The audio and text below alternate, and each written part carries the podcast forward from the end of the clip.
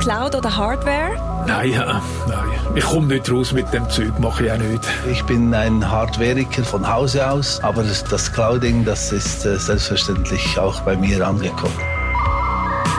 Herzlich willkommen zur 27. Episode des Netz-Podcasts.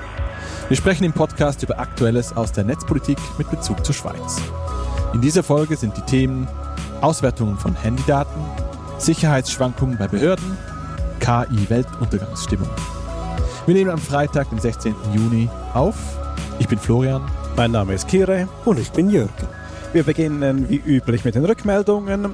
Ähm, per Mastodon hat uns Massimo einen Gedanken zum Leistungsschutzrecht geschickt. Ähm, und zwar haben wir das Leistungsschutzrecht ja in der letzten Folge ausführlich behandelt. Und er meint, wenn ich das Gesagte richtig interpretiere, gehen unsere Daten zum Leseverhalten gezwungenermaßen an die großen Plattformen. Selbst wenn ich ein Online-News-Medium konsumiere, das explizit keine Einnahmen mit Werbung generiert. Und zwar wegen dem Zwang, diese Daten für Politeris zu erheben und dem Leistungsschutzrecht, dem man sich nicht entziehen kann. Das ist eine interessante Anmerkung.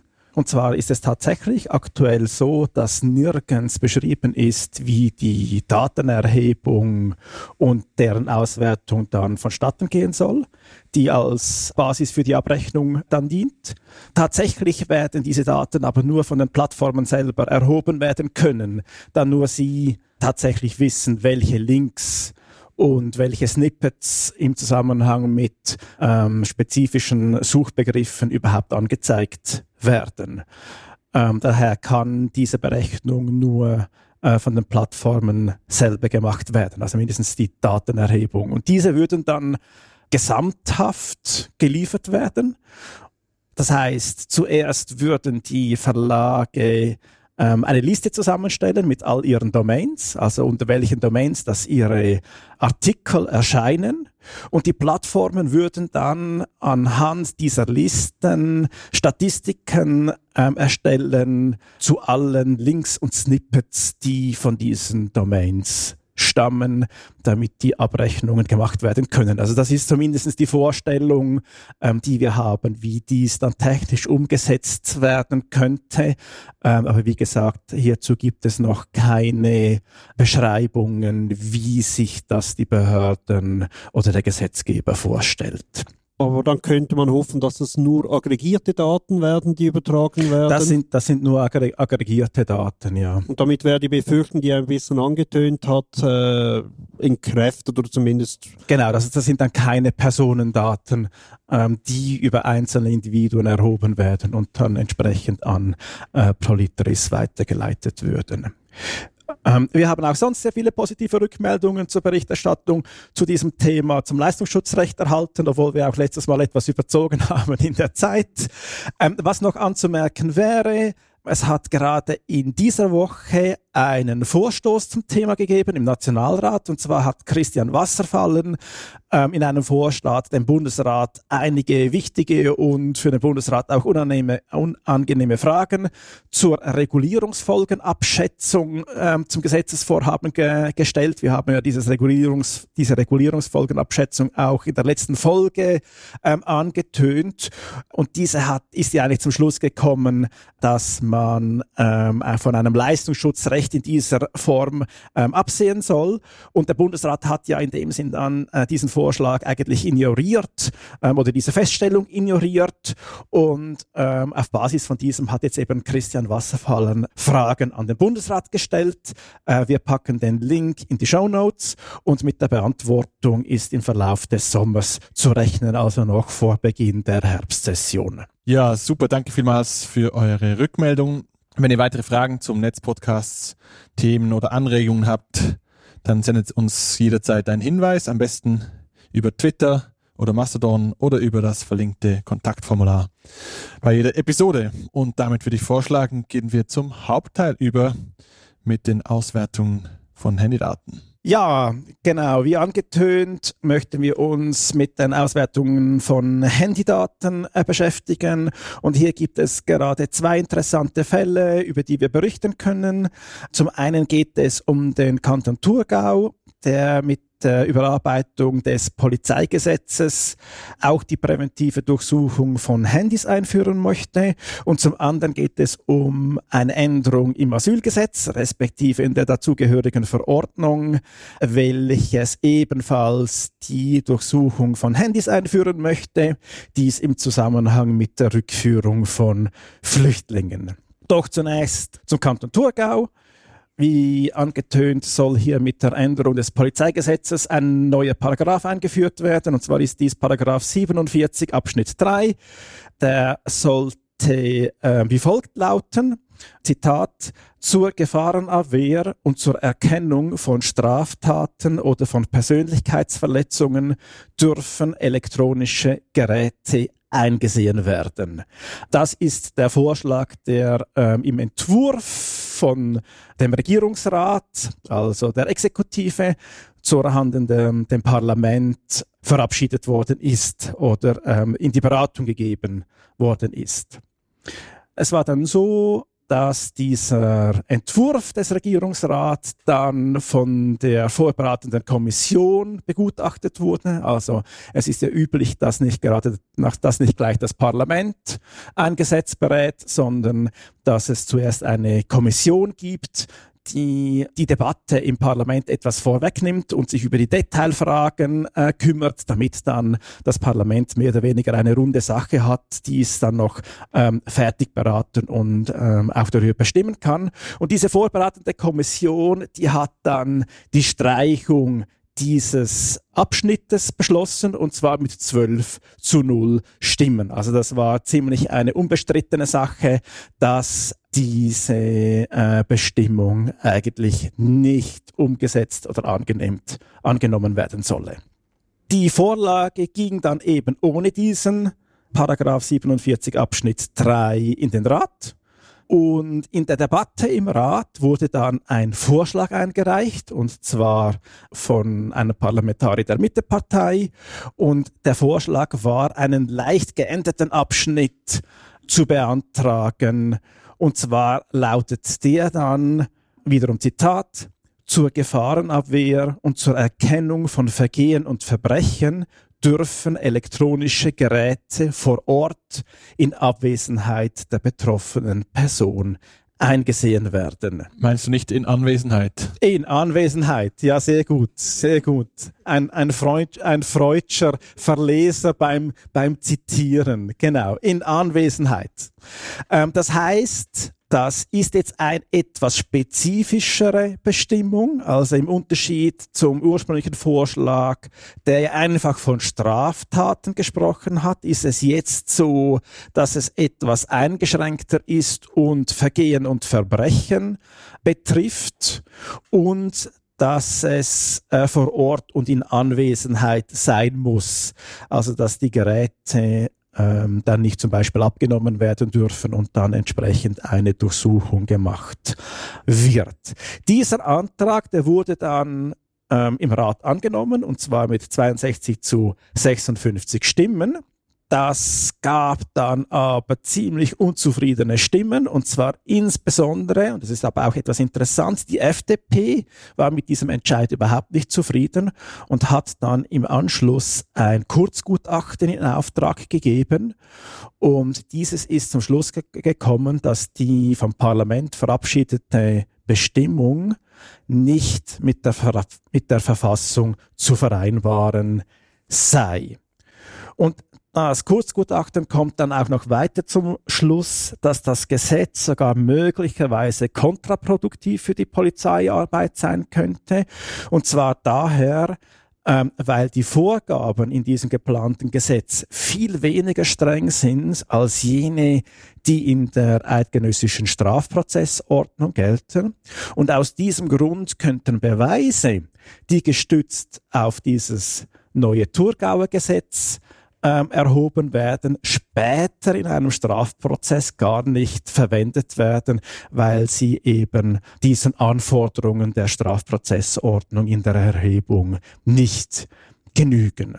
Soweit nach der Abstimmung und dann nach dem Kurzgutachten. Und weil es dann dem Parlament doch nicht ganz geheuer war, hat es eine zweite Lesung des Gesetzes gegeben, und zwar jetzt gerade jüngst, am 7. Juni, hat das Parlament nochmals über das Gesetz debattiert und dann, und das ist jetzt auch interessant, einstimmig beschlossen, dass das Gesetz zur Überarbeitung an die Kommission zurückgeschickt werden soll und dass dieses jetzt das Gesetz und insbesondere diese Bestimmung zur Überwachung der Handys nochmals begutachten muss. Und was das jetzt aber dann bedeutet in der Kommission, die sich ja eigentlich gegen diese Überwachung ausgesprochen hat, das ist nun offen.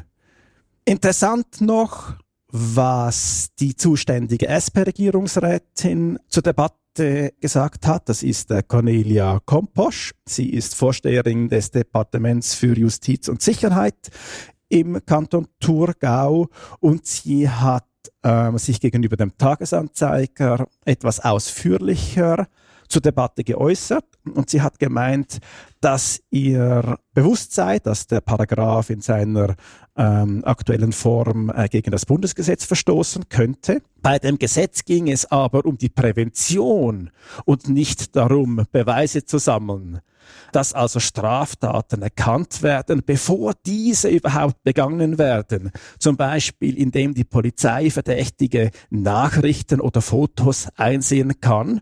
Und dann weiter sagt sie, präventiv handeln zu können, sei das Ziel der Polizei in allen Kantonen und der Thurgau ist dabei einfach gerade in einer Vorreiterrolle ja in einer Vorreiterrolle geradewegs in die nächste Wand zu fahren. Also da, sind alle anderen Kantone gut beraten. Da fehlen einem schon etwas die Worte, nicht? Definitiv. Also kle kleine Sicht aus der Politik, ja, die Rückweisung an die Kommission, das ist ja in solchen Momenten verständlich. Man will nicht aufgrund von einem Gutachter das eben in den Auftrag geben, so gleich alles umschmeißen und sofort denen nachlaufen.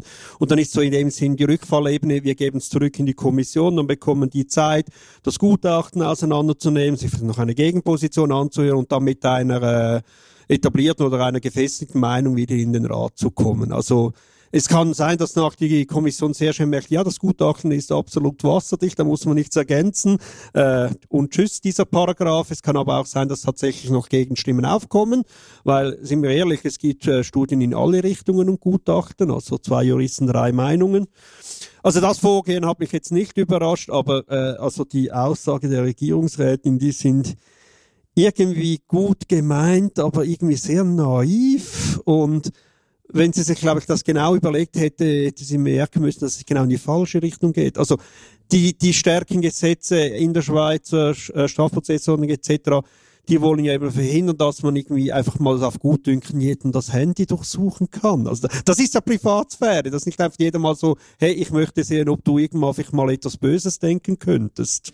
Ja, denken könntest oder tun könntest, woraus man einfach aus Handydaten ja auch nicht schließen kann. Also wenn das, da steht dann ja nicht, ich habe folgende Straftaten vor am vierten und am 6. Vielleicht könnte April. man da dann deine Gesinnung erfahren. Ja, ja, die genau. Oder vorher bei, bei den Daten vom Zeitungslesen für das Leistungsschutzrecht wurde ja auch schon ein paar Sachen abgefiltert, welche Berichte du liest, dann kann man da vielleicht schon etwas Nein, äh, mir bleibt tatsächlich ein bisschen äh, die, die Sprache weg. Das ist. Ja, also vielleicht auch nochmals, vielleicht kurz zu sagen, was, was eigentlich, eigentlich betroffen ist. Also es ist da tatsächlich ähm, nicht nur ähm, die Privatsphäre, die hier tangiert ist, sondern es geht ja eigentlich weiter. Es führt ja bis in die Intimsphäre hinein. Also es geht hier um alle Daten, die uns betreffen. Also es ist eigentlich die Informationen, die sich auf den persönlichen Handys finden lassen, die widerspiegeln unser Leben. Wenn man so möchte, das ist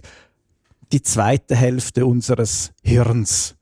Ähm, die, an Informationen, das wir da eigentlich ablegen. Das betrifft Gesundheitsdaten, was betrifft der ganze Nachrichtenaustausch mit den unseren vertrautesten Personen, ähm, die wir haben.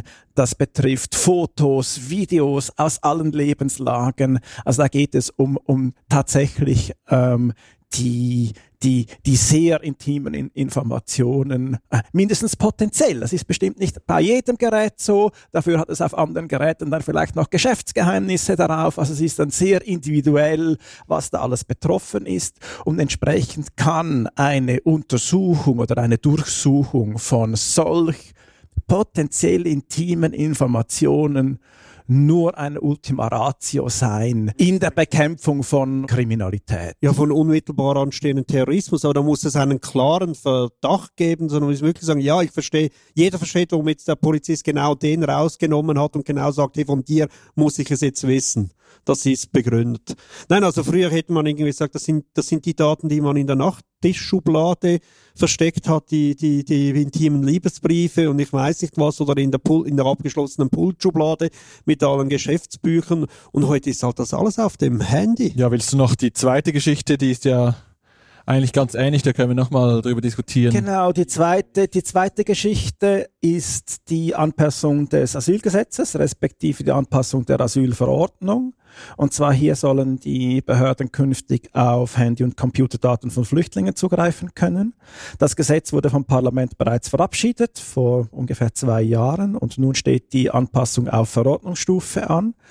Und zwar ähm, ja, wie gesagt, betrifft hier auch die Auswertung natürlich besonders schützenswerte Daten. In diese Kategorie der besonders schützenswerten Daten äh, fallen zum Beispiel Informationen über die ethnische Herkunft äh, und die Rasse, ähm, über politische Haltungen, Gesundheitsdaten bis hin zur sexuellen Orientierung. Ähm, und wie bereits vorhin auch schon ange getönt, das betrifft äh, Ton- und Bilddaten und das betrifft natürlich auch, wenn wir über Daten sprechen, die sich auf Handys befinden, auch über Daten von Drittpersonen. Also gerade wenn wir über Kommunikation, auch Bild, Fotomaterial äh, nachdenken, dann betrifft dies ja nicht nur die Person, die das Handy gehört und welche vielleicht diese Aufnahmen gemacht hat, sondern halt eben auch alle Personen, die eben auch in diesem Bild- und Videomaterial äh, beteiligt sind oder an der Kommunikation beteiligt sind. Ja, und vielleicht zu dem, das UNHCR hat, als das mal ursprünglich aufkam, hat halt auch kritisiert, dass so ein Handy im Fluchtprozess oft von x Menschen benutzt wird. Also nicht nur von einer Person, sondern vielleicht auch noch von Leuten, die in der Gruppe mitreisen, die vielleicht äh, mit sich mit ihrer Familie austauschen möchten, weil nur noch ein Handy übrig ist. Teilweise sogar von Schlepperinnen und Schleppern oder sonstigen Helfern.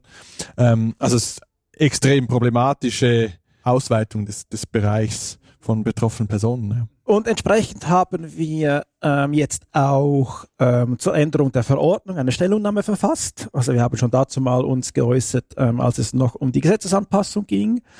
Für uns jetzt aus Sicht der digitalen Gesellschaft ist sehr zentral, und das habe ich ja vorhin eben auch schon angetönt, dass eine solche Auswertung von Datenträger klar als Ultima Ratio in Bezug auf den Grundrechtseingriff äh, anzusehen ist, als eben tatsächlich nur dann gemacht werden kann, wenn äh, große Rechtsgüter auf dem Spiel stehen und es keine anderen Möglichkeiten dazu gibt, diese zu sichern. Und das ist jetzt auch nicht eine exotische Meinung, sondern überhaupt nicht. Es hat jetzt gerade auch in Deutschland hat es jüngst wieder ein Urteil gegeben und zwar vom Bundesverwaltungsgericht, dass ähm, gerade eine solche Auswertung von Mobiltelefondaten als rechtswidrig ähm, erachtet, da es eben unverhältnismäßig ist. Das hat die Auswertung von ein einer Person, ich glaube, es war aus Äthiopien betroffen, dass da ähm, vom Gericht angeschaut wurde in diesem Verfahren. Ähm, es stellen sich dann auch jetzt in der Schweiz in dieser Verordnung ähm, neben diesen grundrechtlichen Fragen noch technische Fragen und so ist beispielsweise nicht klar, wie die Auswertung überhaupt gemacht werden soll. Es ist klar, dass so die Vortriage, die soll ähm, mit technischen Hilfsmitteln automatisch gemacht werden. Es ist aber nicht geregelt, ähm, wie die Auswertung selber ähm, vorgenommen werden soll. Ob dies nun ein manueller Prozess ist oder ob hier ähm, Soft und Hardware für eine beispielsweise auch, auch automatisierte Analyse eingesetzt werden kann, das ist nicht geregelt. Und das ist aber eine wichtige Frage, da ähm, insbesondere bei einer automatisi automatisierten Auswertung die Fehlerquote außerordentlich hoch ist. Ähm, und im Gegenzug, wenn man es manuell machen würde, eine Durchsuchung sehr aufwendig ist. Und jetzt aber zur automatisierten Auswertung. Da hat die äh, Gesellschaft für Freiheitsrechte, die GFF, in Deutschland eine Untersuchung gemacht und die hat ähm, aufgezeigt, dass ungefähr 60 Prozent der Ergebnisse einer automatisierten Auswertung unbrauchbar ist. Und jetzt aber auch noch erschwerend hinzukommt, dass diese unbrauchbaren Ergebnisse für die Personen, die die Auswertungen machen, eben nur schwer als unbrauchbar zu erkennen ist. Das heißt also, dass diese unbrauchbaren Ergebnisse dann ähm, auch einfließen in die Beurteilung und dann potenziell eben auch falsche Entscheidungen ähm, auslösen können. Und die Situation ist jetzt hier so, ähm, dass wie gesagt das Gesetz ja bereits beschlossen ist. Ähm, also die großen oder die groben Linien sind klar. Was man jetzt in der Verordnungsstufe macht, sind ähm, die Detailfragen zu klären, also wie dies alles konkret umgesetzt äh, worden ist. Und entsprechend gibt es jetzt da jetzt noch die eine oder andere Stellschraube, die man machen kann. Aber grundsätzlich ist die Auswertung von Handydaten für äh, oder von Flüchtlingen dann in Zukunft gesetzt. Was es da jetzt noch äh, zu sagen gibt, ist, dass es hier einmal mehr eine Personengruppe trifft, die über keine äh, starke Lobby verfügt. Und wie so oft äh, kommen neue Überwachungsmaßnahmen zuerst für solche Personengruppen zum Einsatz, bevor sie dann auch auf andere Bereiche ausgedehnt werden. Der Thurgau lässt grüßen. Ja, und ich denke, wir müssen vielleicht auch noch die Entstehung dieses Gesetzes noch ein bisschen anschauen, weil irgendwie habe ich jetzt so ein bisschen ein Déjà-vu, weil da hat es ja eine, ein Pilotprojekt gegeben, das war 2017, 2018, weil es einen Vorstoß im Parlament gab dazu. Dann wollte man schauen, kann man das überhaupt machen, bringt das überhaupt etwas? Und dann hat man in zwei Bundesasylzentren in Chiasso und Valor hat man äh, ein paar hundert solche äh, Geräte ausgewertet und in 15 Prozent wurde man äh, fündig, also man wusste, hat herausgefunden, ob das, wer das ist, woher diese Person kommt und vielleicht auf welchem Weg ähm, die Person eingereist ist. Und 15 Prozent sind jetzt nicht eine besonders äh, gute Erfolgsquote für eine Maßnahme, die extrem eingreifen ist. Also, man muss sich das vorstellen, dass die anderen 85 Prozent wurden auch natürlich intimst durchsucht.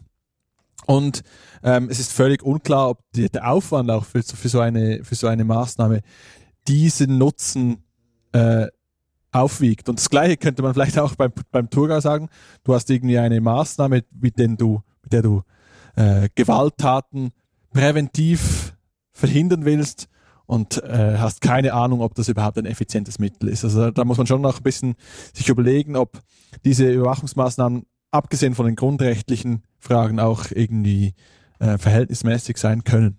Lassen wir es aktuell bei diesem ähm, Einblick bleiben und würden zum nächsten Thema übergehen. Das wären die Sicherheitsschwankungen bei Behörden. Ja, genau. Also wir kehren jetzt in dem Sinne richtig um. In den letzten beiden Themen waren die Behörden eher die Angreifer und diesmal sind sie die Angegriffenen. Ihr habt vielleicht in den Medien gelesen, es gab in der letzten Woche, ein, zwei Wochen, äh, zwei doch äh, namhafte Angriffe oder äh, erwähnenswerte Angriffe auf den Bund oder Behörden, FEDPOL etc., die aber äh, nichts miteinander zu tun haben, mehr eine zeitliche Koinzidenz ist und auch ganz unterschiedlich geartet ist. Der erste ist, da wurde mit einem Ransomware ein Zulieferer des Bundes, X-Plane, angegriffen und auch erfolgreich gehackt. Ransomware, Verschlüsselungsattacke, die Daten sind im Darknet gelandet, etc. etc. Und dann ist natürlich immer die Frage, wie viele Daten Ihrer Kunden sind dorthin geflossen? Wirklich äh, echte Daten? Äh, sind das nur irgendwelche Kontaktdaten oder äh, Testversion oder ich weiß nicht was? Und der Bund hat hier gesprochen von operativen Daten. Wobei das noch, äh, ja, für mich noch schwer einzuschätzen ist, was sind operative Daten. Das, dieser Begriff ist jetzt hier in dem Zusammenhang relativ schwammig.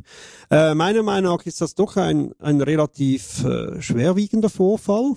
Also ein Zulieferer eines Bundesbetriebs, also ein Zulieferer für jeden Betrieb, aber speziell für Bundesbetriebe wie daneben FEDPOL, Grenzsicherheit etc. Ich glaube, da sollte man hohe Sicherheitsstandards haben. Also mir, es wird untersucht, also die Verwaltung hat natürlich auch keine Freude an diesen Vorkommnissen. Äh, und ich bin dann auch gespannt, was sie für künftige Zusammenarbeit mit Firmen noch an, ja, an, an, an Voraussetzungen äh, drauflegen werden, das, was die äh, erfüllen müssen etc.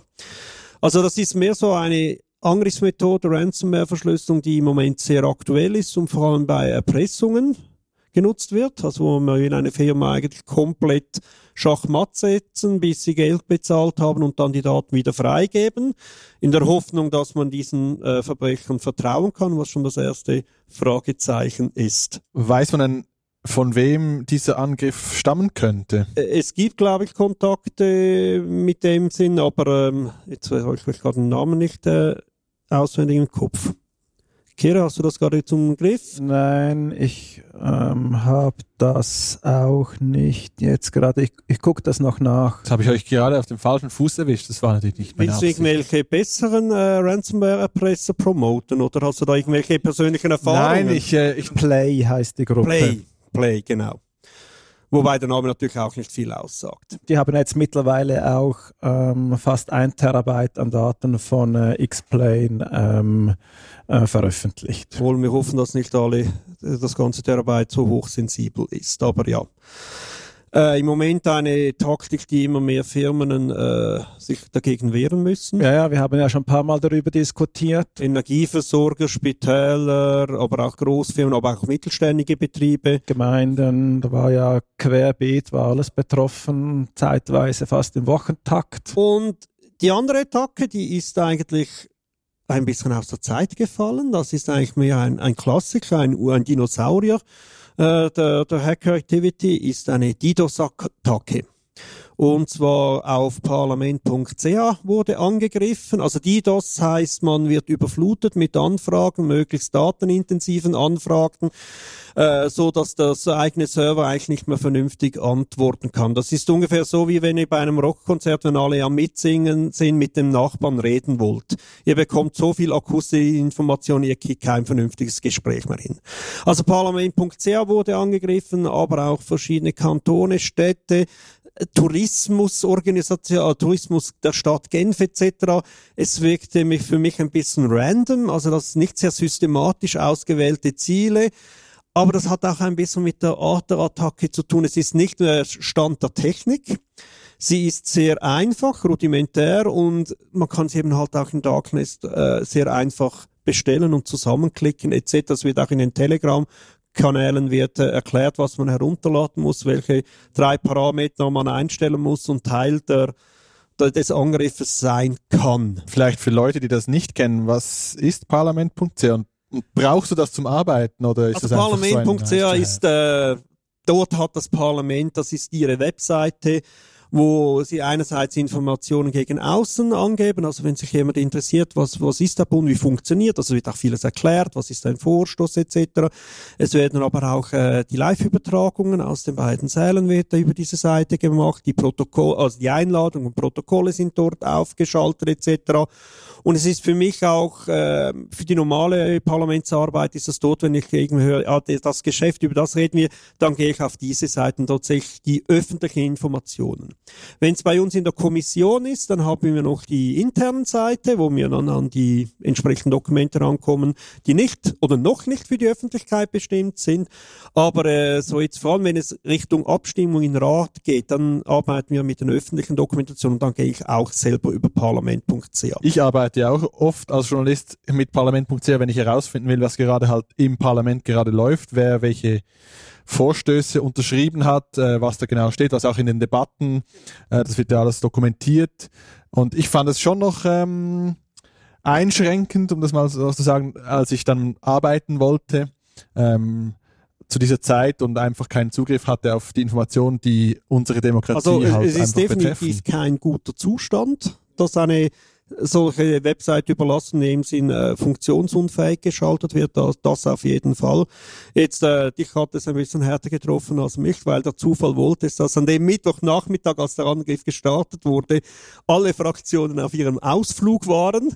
Das heißt, die einen waren in einem Weingebiet, wir waren an der ETH, andere waren dort. Also wir selber an dem, das war wahrscheinlich in der ganzen Session der Halbtag, wo von unserer Seite die Website am wenigsten besucht wurde. Aber nein, es gibt noch genügend andere Leute, die mit dieser Webseite arbeiten, arbeiten wollen, arbeiten müssen. Also ja, und die Einschränkungen gelten nach wie vor. Also es ist bis heute, und jetzt sind wir doch anderthalb Wochen später, ist es so, dass parlament.ch aus dem Ausland nicht erreichbar ist. Also ich habe jetzt gerade nochmals ein paar Versuche gemacht, auch gestern. Ich, ich wurde auch zum, zum Thema noch, noch interviewt und da habe ich das nochmals untersucht und habe äh, über drei verschiedene IP-Adressen aus Deutschland auf parlament.ch zugreifen wollen. Das sind ganz unterschiedliche Provider, wo die gehören und aus, aus keiner IP-Adresse oder keinem Standort war parlament.ch erreichbar. Also das heißt, ähm, der DDoS-Schutz ist aktuell noch so eingestellt, dass potenziell alle Anfragen, die aus dem Ausland stammen, geblockt werden, um die Erreichbarkeit in der Schweiz der Webseite zu gewährleisten. Also von dem eine kleine Umfrage an unsere Zuhörer. Habt ihr das auch bemerkt oder könnt ihr mal von eurer Seite testen, ob ihr draufkommt etc. Würde uns interessieren. Aber da merkt man jetzt auch ein bisschen, es ist ein altertümlicher, grobschlächtiger Angriff. Man überlastet einfach, aber das Dumme ist auch, die Abwehr ist eben nicht ganz so einfach. Man muss vor allem im ersten Moment muss man eben ebenso grobschlächtig zurückschlagen. Also man blockt einfach mal den inkommenden Traffic möglichst weitgehend. Und ich sage jetzt für Parlamentsfunktion wird das geheißen haben, alles was aus dem Ausland kommt, das ist nicht so wichtig wie unsere eigenen Politiker, Journalisten, Bürgerinnen. Also blockt man die. Und, und da muss man natürlich versuchen, möglichst schnell ein bisschen äh, feiner, äh, das, die, diese Abwehr ein bisschen zu verfeinern. Weil es gibt ja schon bekannte Ursprungsorte für solche DDoS-Attacken, aber die werden wahrscheinlich auch immer wieder mal ein bisschen sich ändern. Aber ja, jetzt müsste man eigentlich lernen, was ist das Muster dieser DDoS-Attacke, um dann das entsprechend, diese, diese Vorfilterung äh, zu verfeinern. Ja, weil potenziell müsste es Erkennungsmuster geben, um normale Anfragen auf die Webseite, also was ein Browser an einem normalen GET-Request äh, stellt, den zu unterscheiden von ähm, den Anfragen oder den Paketen, die im Rahmen einer DDoS-Attacke gesendet werden, weil du möchtest ja nicht einen herkömmlichen Aufruf der Webseite machen, sondern eigentlich ein Paket senden, das mit möglichst vielen Daten daherkommt oder eben eine Spezialität, allenfalls auch der Webseite ausnutzt, um eben möglichst zu dieser Überlast zu kommen. Und eigentlich müsste es, und das ist jetzt etwas erstaunlich, jetzt über diese Zeit ja eigentlich möglich sein, ein, ein solches Muster festzustellen und dann eben eigentlich die Filterung der Pakete eigentlich ähm, auf, auf dieses Muster dann einzuschränken, so dass eigentlich dann ein Zugriff eigentlich von überall her eigentlich wieder möglich sein müsste und dann eigentlich nur noch diese Überlastpakete oder diese Pakete, die zu dieser Überlast führen, dann entsprechend gefiltert werden. Also das ist eigentlich noch eine interessante Feststellung, dass jetzt eigentlich nach anderthalb Wochen dieser Zugriff eigentlich aus dem Ausland noch nicht möglich ist. Wobei ich auch in Erfahrung gebracht habe, dass selbst der Zugriff auf der Schweiz war Anfang Woche, also vier, fünf Tage nachdem das bereits bekannt war, immer noch nicht, Oder nicht zuverlässig, zuverlässig äh, ja. gewährleistet. Also Wobei Parlament.ch hat auch schon immer sonst haben so ein paar Performance-Probleme, muss man ja, auch sagen. Aber, aber jetzt nicht aber so gehäuft, nicht so das ist schon ja. so. Also teilweise, und da, und da gebe ich Florian auch, die, die habe ich auch die gleiche Erfahrung gemacht, dass es auch noch einige Tage nach dem ersten Auftauchen der Attacke, also nach diesem, diesem Mittwoch, dass sie nicht sehr zuverlässig war. Aber wenn du dann den Aufruf nochmal nochmals gemacht hast, dann ist dann die Seite gekommen. Aber tatsächlich, wenn du aus dem Ausland zugreifst, ähm, dass dann eigentlich nichts kommt. Also du schaust dann einfach auf einen leeren Browserschirm. Jetzt schon einfach zur Information für die interessierten Zuhörerinnen und Zuhörer. Also wenn ihr eigene Webseite habt,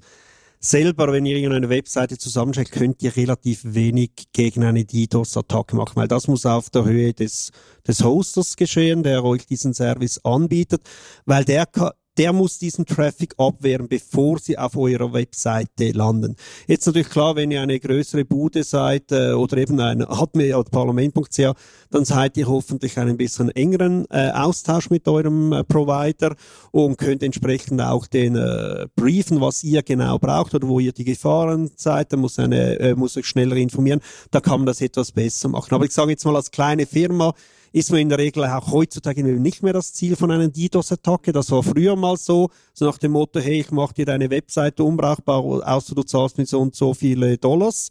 Heute äh, ist es eben Ransomware mit Kryptowährungen. Äh, also als kleiner ist man selten das Angriffsziel, aber kann auch nicht viel machen. Äh, je größer die, die Firma, desto eher kann es wieder mal der Fall sein. Jetzt was nur noch ich sagen, wir müssen warum ausgerechnet jetzt? Ja, die Erklärung ist wahrscheinlich ziemlich offensichtlich. Es geht wahrscheinlich im Zusammenhang mit dem Ukraine-Krieg.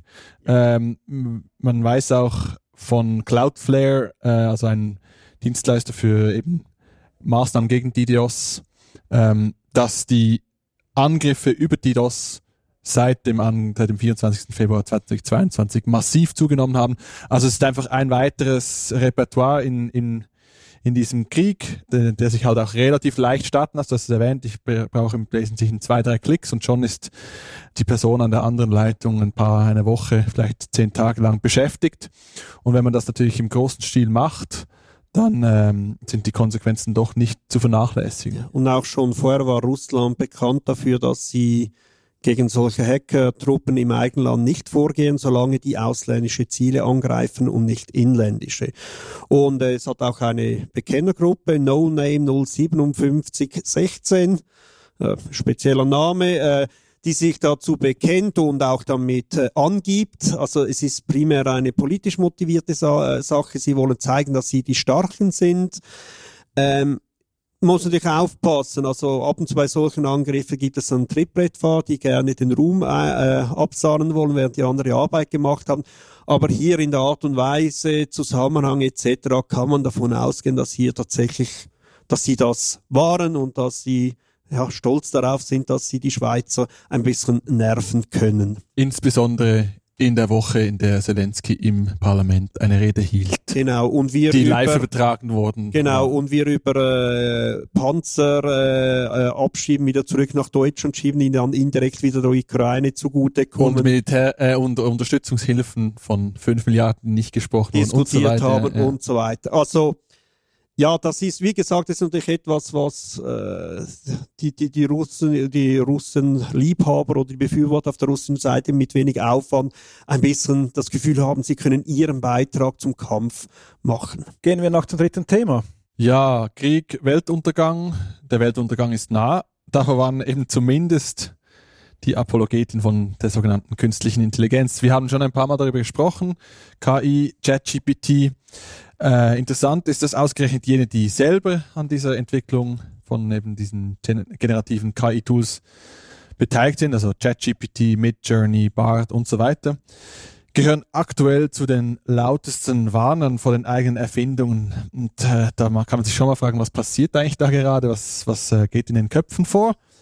Ähm, werfen wir doch noch kurz einen Blick zurück. Viele von euch wissen es bestimmt schon und haben auch schon äh, persönliche Erfahrungen gemacht mit diesen neuen Tools. Im letzten November wurden potente generative KI-Modelle wie ChatGPT eigentlich zum ersten Mal einer breiten Öffentlichkeit zur Verfügung gestellt. Und das Resultat war, dass innerhalb von zwei Monaten hatte ChatGPT 100 Millionen aktive UserInnen. Ähm, das ist einfach ein Rekord, der ähm, so noch nie gesehen wurde. Vielleicht kurz, wofür verwendet ihr aktuell eigentlich ähm, generative KI für deine Reden im Parlament oder für deine Vernehmlassungsantwortung, Kire? Also für solche Texte eher nicht. Was ich sehr viel darum ähm, experimentiere, ist, um so die klassischen Suchabfragen zu, abzulösen. Die Ergebnisse sind so halb zufriedenstellend. Ähm, ich würde mal meinen, meistens komme ich gerade auch für die einfacheren Anfragen dann über eine klassische Suche doch eher zum Ziel ähm, weil ich dann genau weiß, ah gut, da in der Wikipedia steht es sowieso oder da das Synonym bekomme ich da irgendwie da und dort. Ähm, und dann natürlich gerade für komplexere Sachen sind dann die Antworten auch nicht so zuverlässig und befriedigend. Etwas und dann, einfältig manchmal auch. Ja, und dann oft nervt es dann auch irgendwie, wie langsam das da irgendwie der Text sich aufbaut und man sagt, so komm, mach mal bitte. Ähm, von daher ist es noch eher begrenzt. Aber ja, natürlich viel experimentieren und äh, verschiedene Tools ausprobieren. Ich muss sagen, ich, mir macht das Schreiben von Worten eigentlich schon fast zu viel Spaß, als dass ich äh, das einer KI überantworten möchte. Was ist denn das für eine Veranlagung? ja, gehört ein bisschen zum Politiker da sein. Also zumindest es ist hilfreich, wenn man gerne ein bisschen Reden schreibt in der Politik. Äh, nein, ich habe noch nicht groß intensiv genutzt, aber möchte das in der Sommerpause ein bisschen ausprobieren. Und mich interessiert eigentlich mehr äh, im Bereich der Bilder, Bildergenerierung als, ich sag mal, Politik ist sehr wortlastig und da muss man das irgendwo mal, mal schön ein bisschen illustrieren, damit das äh, eine Falle macht in den sozialen Medien, auf der Webseite oder wo auch immer. Nicht auf den Vorstoßformularen auf parlament.ch, die sind extrem bleilastig. Aber sonst äh, möchte ich das mal ein bisschen ausprobieren, wie man das äh, dort nutzen kann. Also wir können uns auf äh, Fake-Bilder von dir freuen. Die, genau. bald, die, uns, die bald unsere sozialen Netzwerke also ich, ich schwemmen möchte das, werden. äh, Der ich möchte Wahlkampf im Herbst wird spannend. Also ich möchte das äh, tatsächlich auch ein, ein bisschen nutzen, aber eher in einer spielerischen Art. Ich, ich finde, die, wir müssen lernen, mit dieser Technik umzugehen. Und ähm, also mehr ja im künstlichen Aspekt und auch für meine Grundeinstellung, ich möchte das in einer positiven Art nutzen, also und äh, mit Bezug zu mir, damit ja auch die Leute wissen, ja, es hat Bezug zu Jörg Mäder, es ist auch ein KI generiert, also dazu kann ich stehen, wenn das Tool mir hilft, also kein Problem. Äh, wo ich die Gefahr sehe, was ich eigentlich nie, nie und immer machen würde, irgendwie über Videos über andere zu machen und am besten noch diskreditierende Bilder oder Videos über andere darstellen, um die irgendwie in den Senkel zu stellen oder äh, zu verleugnen oder was auch immer. Eine kleine Anekdote, bevor wir, glaube ich, noch weitergehen. Ich wollte vor kurzem das ausprobieren und viele Persönlichkeiten, die man kennt, sind ja mittlerweile gesperrt bei diesen Tools, also zumindest bei den relativ einfach zugänglichen. Also ich kann nicht einfach mir ein Bild generieren lassen ähm, von Alain Berset, wie er einen Wolf erlegt im Wallis oder so. Also das geht so einfach nicht, aber es gibt natürlich genügend Möglichkeiten, diese, und diese mit Sperren mir zu... ist es noch gegangen. Ja, das sage ich dir jetzt natürlich nachher dann äh, im Privaten. Nein, also kommen wir jetzt zurück zum Thema. Ähm, wir, wir sehen, diese Tools kommen in die breite Öffentlichkeit und dann kommt natürlich auf dem Fuß folgt dann die Angst, insbesondere, dass sich halt Millionen von Jobs in Luft auflösen werden. Und tatsächlich haben ähm, die nicht ganz neutralen Forscherinnen von OpenAI, das ja ChatGPT entwickelt, ähm, geschätzt, dass vier von fünf ArbeiterInnen mindestens zehn Prozent ihrer Arbeit an solche Chatbots auslagern könnten. Und bei einem Fünftel der Arbeiterinnen könnten Chatbots sogar die Hälfte der Arbeit erledigen. Ihr könnt euch jetzt mal überlegen, in welche von diesen beiden Kategorien ihr reinfällt. Diese Skepsis kippte dann recht schnell in blinde Panik über. Ende März unterschrieben 1000 Expertinnen und Wissenschaftlerinnen einen offenen Brief. Darin warten sie, dass KI-Technologien, Zitat, erhebliche Risiken für Gesellschaft und Menschheit, Zitat Ende, mit sich bringen. Und man plädierte damals für eine Entwicklungspause von sechs Monaten, um bessere Sicherheitsprotokolle zu entwickeln. Und weiter nochmal ein Zitat. Mächtige KI-Systeme sollten erst dann entwickelt werden, wenn wir uns sicher sind, dass deren Auswirkungen positiv und ihre Risiken überschaubar sein werden. Und unter den Unterzeichnern fanden sich nicht nur ähm, No-Names, sondern illustre Namen wie Elon Musk, Steve Wozniak, also der Co-Gründer von Apple, Yuval Noah Harari, den man als äh, Populärwissenschaftler mit äh, viel gelesenen Büchern kennt. Und Anfang Juni, also vor ein paar Tagen, hatte der offene Brief bereits über 30.000 Unterzeichnende. Wir haben über diesen Brief auch schon mal in der Folge 24 gesprochen. Es ging dann aber noch ein bisschen weiter. Zwei Monate später folgte nämlich der offene Satz. Also es war dann kein Brief mehr, sondern nur noch ein einziger Satz, der die Gefahren von KI auf das Niveau von Atomwaffen und Pandemien hob. Also er warnte, Zitat, die Minimierung der Gefahr des Aussterbens der Menschheit durch KI sollte eine globale Priorität neben anderen Risiken von gesellschaftlichem Ausmaß wie Pandemien und Atomkrieg sein. Zitat Ende. Und auch hier fanden sich bei den Unterzeichnen bekannte Personen aus der Branche, zum Beispiel Sam Altman an vorderster Stelle, der CEO von OpenAI, aber auch Demis Hassabis, der CEO von Google Mind, äh, von Googles DeepMind Gruppe. Auch Bill Gates war dabei und prominente Philosophen wie David Chalmers oder Daniel Dennett. Ähm, habt ihr einen der beiden Briefe eigentlich auch unterschrieben oder und fürchtet ihr euch vor der KI-Katastrophe? Also ich habe äh, beide nicht unterschrieben, ähm, auch aus dem Grund, ich sage jetzt mal, ich habe ja direkt ein bisschen Einfluss auf die Politik über mein Mandat als Politiker und äh, solche Briefe sind ja für Leute, die eben nicht in diesen äh, Zahnräder drin sind und dann irgendwie finde ich es so halb sinnvoll, dass ich den auch noch unterschreibe. Ich sollte meine Mittel ausnützen und nicht irgendwie auf dieses zurückgreifen.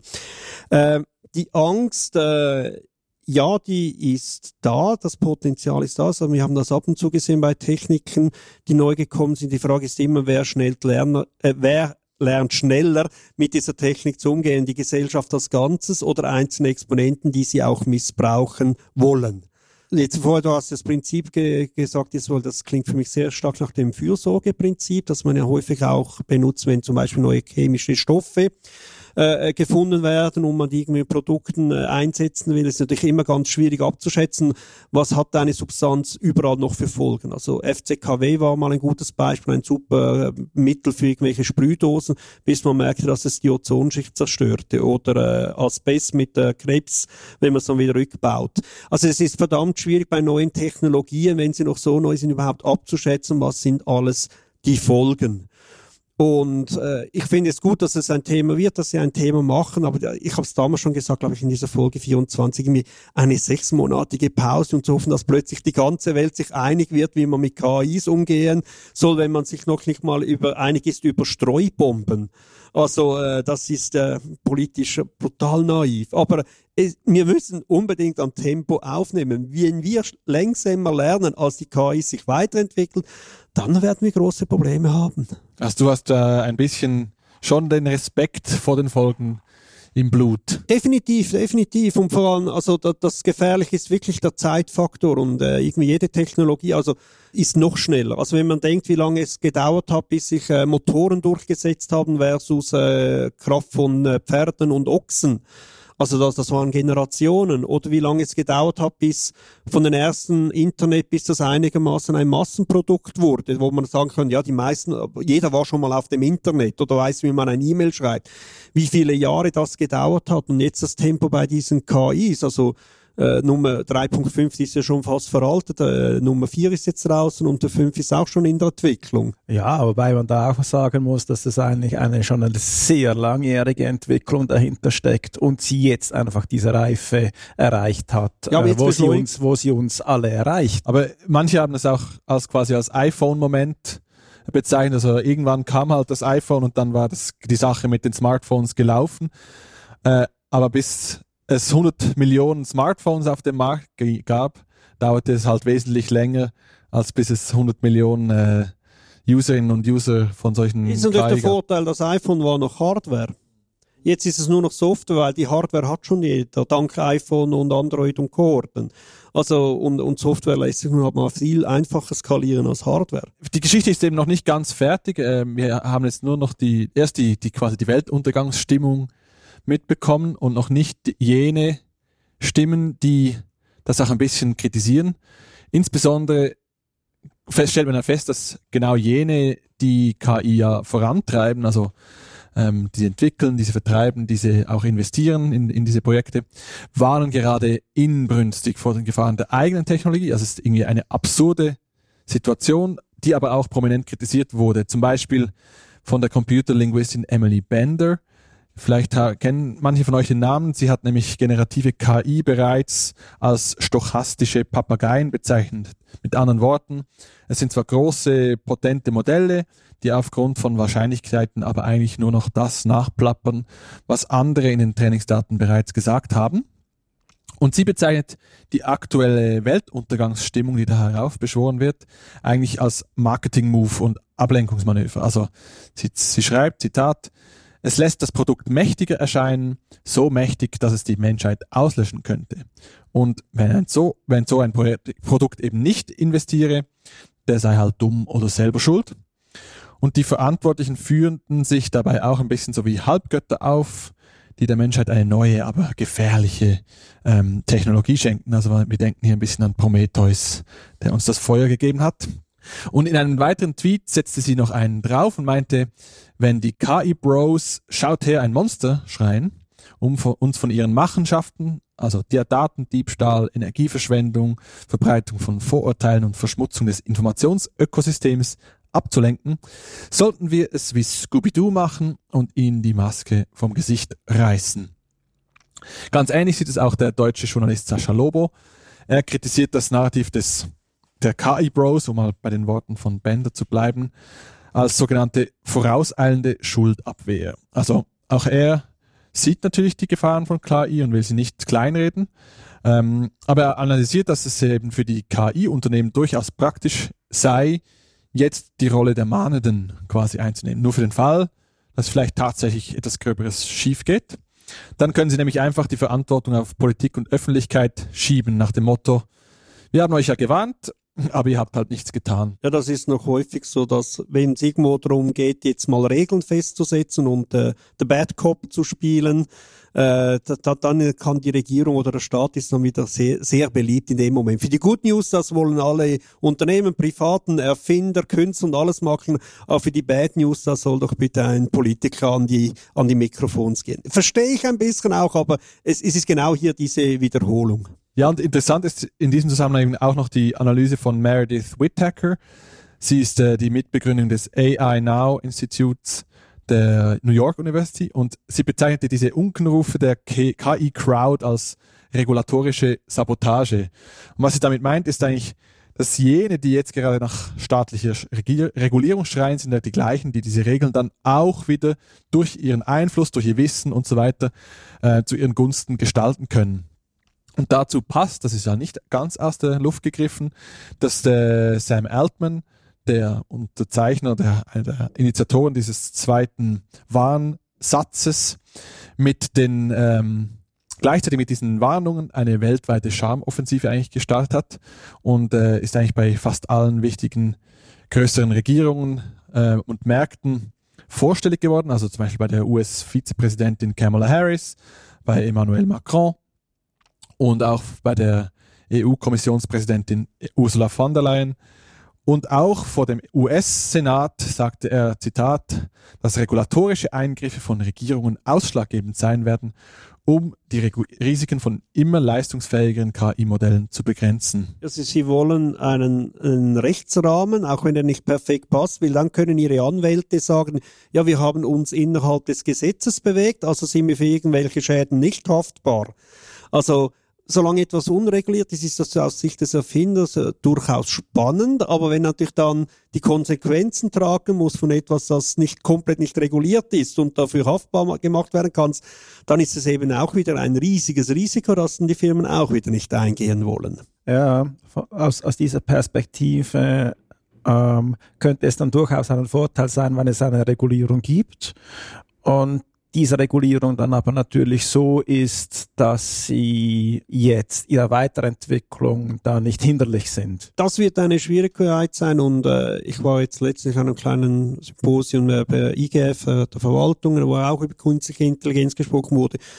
Und wenn ich jetzt bedenke, wie langsam eine politische Entscheidungsfindung ist, also Botschaft des Bundesrates, äh, Medienmitteilung, Vernehmlassung, äh, Kommission, äh, Rat, Abstimmung etc., dann habe ich ein bisschen das, das Gefühl, ist das noch schnell genug, um mit dem mithalten zu können. Also man muss einerseits Regeln auf einem sehr hohen Level haben, also so fast Ebene Menschenrechte, was soll eine KI dürfen und was nicht, aber andererseits muss man dann auch ganz spezifische Auswirkungen, die sie vielleicht im Einzelfall haben, so wie eben auch bei Chemikalien sagen, ja bis 0,3 Milligramm pro Liter darfst du, aber nicht darüber, die muss es ja auch geben, aber wird man das genügend schnell nachführen können, diese Regelwerke. Also gerade die Störfallverordnung mit den Chemikalien, die muss permanent auch nachgeführt werden wegen neuen Chemikalien, neuen Wissens etc. Ich, ich glaube, das, das, das lässt sich schon machen. Also wir haben auch in der letzten Folge darüber diskutiert, äh, über die, die Regulierung von, äh, äh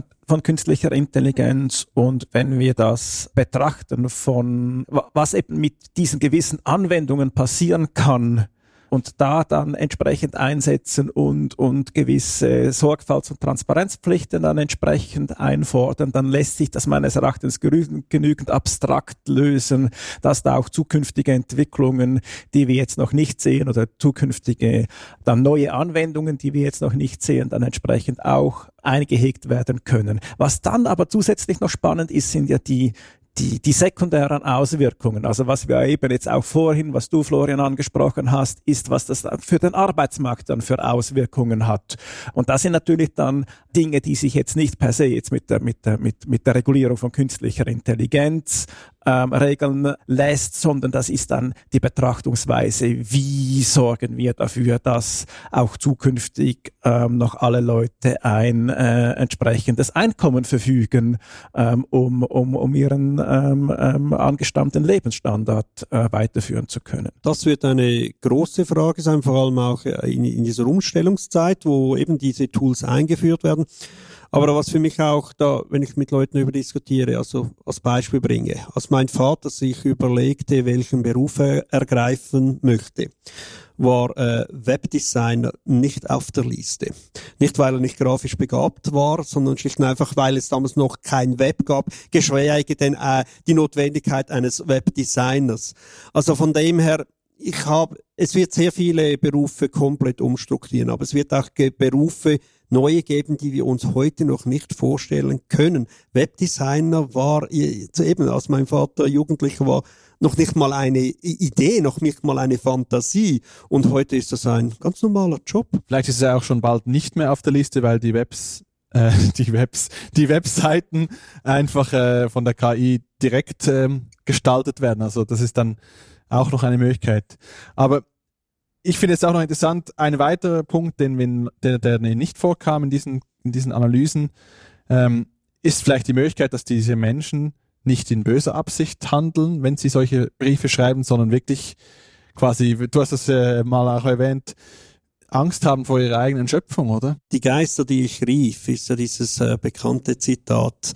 Ähm, also man kann sicher nicht alle diese Leute, die jetzt an diesen Technologien arbeiten, in, in denselben Topf werfen. Es wird schlicht und einfach alles geben. Es wird solche geben, die jetzt eben ein bisschen staatliche Regulierung haben wollen, aber so soft, dass sie trotzdem genügend machen können und immer behaupten, ja, ich bin ja im Rechtsrahmen, ihr gehört mir nichts um. Es wird solche geben, die jetzt wirklich leer schlucken und merken, wow, da habe ich aus einem Schneeball eine Lawine gemacht, die ich nicht mehr kontrollieren kann. Äh, es, geht, es wird noch Leute geben, die in den nächsten zwei Jahren ihre Meinung nochmals ändern, und zwar von, sowohl von der einen zur anderen als auch äh, umgekehrt. Also da einfach zu behaupten, das sind doch solche, die, äh, Entschuldigung für das sind die Menschen zu unterschiedlich. Es wird alles geben. Bösartige, gutartige und auch solche, die das Potenzial sehen, mit dieser KI auch wirklich sehr viel Gutes zu tun. Also ja, ich glaube, sehr viele Probleme, die wir auf dieser Welt haben können, wären wir vor, wir wären ein bisschen unterstützt von ein bisschen KI. Was, was mir noch ein bisschen äh, spannend ist, dass ich eben aus diesem Symposium war, da äh, waren da Fragen, ja, was passiert denn mit KI kombiniert mit äh, Link, also Brainlinks, dass man das irgendwie direkt aus unser Hirn anzapft oder mit, äh, mit Quantencomputer kombiniert und da dachte ich mir, ja, die beiden Technologien sehe ich jetzt noch nicht so. Ich habe ein bisschen mehr Angst, wenn man äh, äh Boston Robotics mit KIs kombiniert, weil da sehe ich zwei Technologien, die unterdessen erstaunlich ausgereift sind. Also diese Roboterhunde und äh, Menschen von Boston Robotics sind ja wirklich erstaunlich, was sie unterdessen für ein Gleichgewicht sind und alles haben. Und das mit KI kombiniert, das macht mir im Moment auch ein bisschen Sorgen. Vor allem, wenn wir jetzt noch auf Ukraine, äh, auf den Russlandkrieg äh, blicken. Also das ist natürlich eine ideale Kombination. Da schluckst du dann leer. Also ich sage jetzt mal, chemische Waffen gibt es auf dieser Welt, aber ich finde, sie sind erstaunlich wenig verbreitet wenn man bedenkt, wie einfach man sie herstellen kann. Also irgendwie haben trotzdem alle Staatschefs begriffen, also die meisten und selbst die es anwenden, wenden es nicht so massig ein, wie man es Anfang des Ersten Weltkrieges war, glaube ich, mit Senfgas, wie man das dort einfach über alles hinweg gestreut hat, wo man noch nicht wusste, was das wirklich für. Also von dem her, ja, es gibt sie noch und die, die anderen sind wirklich, gehören zu den schlimmsten Verbrechen auf dieser Welt, aber es ist eigentlich erstaunlich, wie wenig Chemiewaffen eingesetzt werden. Also der Mensch ist durchaus fähig, einen solchen Giftschrank in der Hand zu haben, ihn doch halbwegs vernünftig zu bedienen. Schauen wir mal, wie lange wir diesen Giftschrank noch geschlossen halten können. Und ich würde vorschlagen, wir gehen zu den Kurznachrichten und Fundstücken über. Kiri, was hast du für uns vorbereitet? Ich hätte einen Artikel aus der NZZ. Der hat den Titel äh, Droht nach der NFT-Party der große Kater.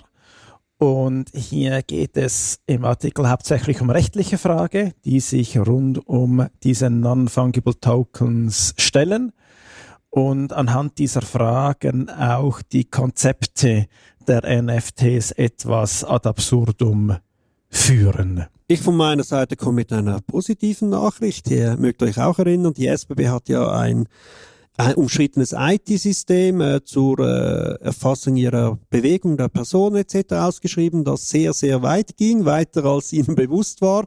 Es gab einen Aufschrei aus der Politik, aus der Öffentlichkeit, aus der digitalen Gesellschaft und der hat gewirkt. Die haben das zurückgezogen. Sie haben auch den allen, gegenüber allen Instanzen erklärt, wie das neue, wesentlich bessere äh, Ausschreibungskonzept aussieht. Sie waren auch im Parlament und haben das den interessierten Nationalrätinnen und Nationalen vorgestellt. Und jetzt ist es draußen und es ist tatsächlich äh, jetzt durchaus eine vernünftige Ausschreibung. Ja, super. Ich habe nur noch zwei kleine mehr Informationen eigentlich. Zum einen äh, haben wir schon ab und zu über den Jugendschutz und die entsprechende Gesetzgebung gesprochen. Dieses Gesetz wurde im Parlament 2022 verabschiedet und es geht darin unter anderem eben um Alterskontrollen im Internet. Und jetzt hat die Vernehmlassung zu dieser neuen Verordnung ge gestartet. Die geht, glaube ich, bis im Oktober. Wir können also gespannt sein, wie das äh, ausgearbeitet werden soll. Und seit heute, also ich spreche jetzt quasi aus der Zukunft direkt in eure Ohren, wird in der Schweiz wieder elektronisch abgestimmt. In drei Kantonen nämlich, in Basel, St. Gallen und ihr ratet es im Thurgau. Unser Gastkanton. Unser Gastkanton, genau. Kommt das System der Post erstmals wieder zum Einsatz nach einer langen Pause. Und ähm, ja, wir dürfen gespannt sein, ob man Abstimmungsresultaten aus diesem Kanton noch Vertrauen schenkt. Wir werden das sehr kritisch begleiten. Ja, super. Damit sind wir am Ende unserer Folge. Wir danken dir fürs Zuhören und freuen uns, wenn ihr uns weiterempfehlt. Tschüss und bis bald.